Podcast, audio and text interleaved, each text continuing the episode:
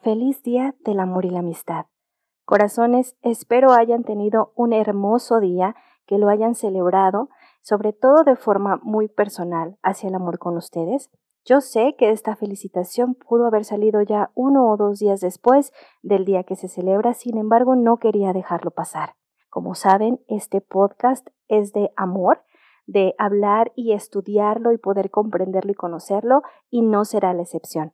El día de hoy, como ya se dieron cuenta en el título, les voy a hablar del amor y otras cosas, y esto incluye a la teoría triangular del amor del autor Robert Stenberg. Si lo has escuchado, estaría muy bien que pudieras reforzar ese conocimiento aprendido, y si no, te invito a que sigas escuchando este episodio. Así que vamos a comenzar. Bienvenida a La Idea del Amor, un podcast que te habla del amor con amor consciente, en voz de tu servidora, host y psicóloga de mujeres, Eliana Ruiz. Te invito a que visites mi blog, lo encuentras en Instagram, Facebook y Twitter como La Idea del Amor, Eli Ruiz. El contenido de este podcast, así como su estilo y discurso, son responsabilidad de los autores de su speech de experiencias profesionales y personales, y no necesariamente reflejan la opinión de la idea del amor. Cada episodio que escuchas aquí tiene una intención reflexiva y propósito de generar conciencia en el oyente de acuerdo a su propia interpretación. Este contenido de audio digital te puede proporcionar compañía y contención durante tu proceso de sanación personal, mas no representa un proceso de psicoterapia formal. Utilízalo como apoyo para identificar y como inspiración para decidir tener un proceso de psicoterapia personalizado con un profesional de la salud.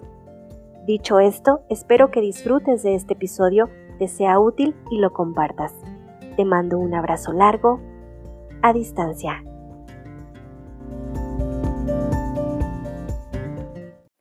¿Te has puesto a pensar qué sucedería si pudieras profundizar e interiorizar tres palabras con su concepto, con las conductas, que las tengas bien habilitadas tanto en tu relación personal como en una relación de pareja, que sea parte de tu sistema de creencias y que estas palabras o pilares te permitan poder decidir el rumbo y la construcción del amor? Perfecto. Pues la teoría triangular del amor de Robert Stenberg justamente nos enseña tres palabras que a su vez se convierten en tres pilares o factores que al interiorizarlos te darán un panorama diferente de lo que es el amor. Como sabes, eh, te lo dije en la introducción, pero también pienso que para poder comprender el amor hay que estudiarlo. Y yo sé que no es una totalidad y que hay muchas ideas y muchos constructos, pero justamente pienso y pido que vayamos eligiendo aquellos que se adecúen a nosotros para tener una relación de pareja sana y sobre todo tener una relación con nosotros mismos lo más sana que se pueda. Así que Justamente hablándote de estos, tres de estos tres pilares, voy a entrar en lo que es el amor. Sabemos que hay una dualidad en el amor y más en nuestras relaciones de pareja, como pueden ser de mucho bienestar, de mucha felicidad, de esa plenitud, como también en la brevedad podemos caer a un vacío, a un dolor, a un sufrimiento. Y justamente este sufrimiento viene de cómo nosotros interpretamos los pensamientos acerca de esta relación que ha concluido. Así que si aprendemos estas tres palabras, pueden ser muy útiles para poder descifrar todo aquello o aquel sentido que le queremos dar a un fin o bien el permanecer en una, en una relación y poder construir este amor que nosotros deseamos.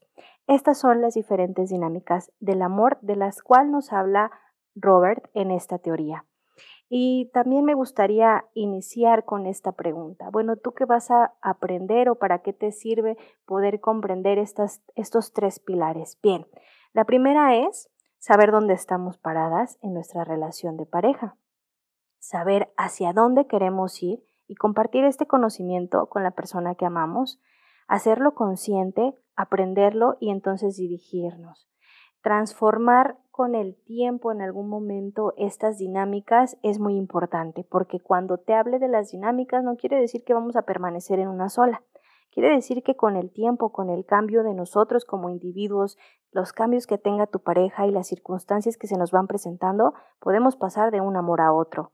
Pero justamente el conocerlo nos permite regresar a donde queremos permanecer, donde queremos construir ese amor con esta persona que para nosotros es especial. Y nos da la oportunidad de participar de forma activa y consciente para construir el amor que nosotros deseamos. Estas tres palabras son la intimidad, la pasión y el compromiso. Imagina un triángulo en donde cada lado de este triángulo está integrado por esta palabra. La intimidad nos habla de ese vínculo, esa unión, esa conexión que hay con la persona que nosotros amamos. La pasión nos habla de algo más físico, del deseo sexual o del deseo hacia esa persona de querer estar con ella.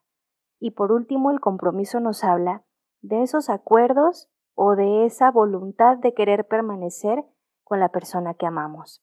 Así que, ¿qué sucede cuando cada uno de estos componentes se combinan?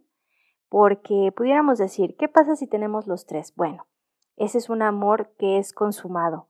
Stenberg nos dice que es un amor perfecto, pero no habla de la perfección como tal, de que todo está muy bien, sino de que la combinación se da con estos tres factores. Nos habla de una relación que se ha consumado en el sentido de que hay un compromiso, un deseo de permanecer con la pareja, de que hay esta sensación de amistad, de, de afinidad.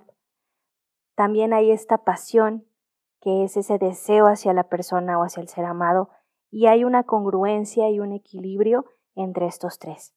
Sin embargo, no siempre es así.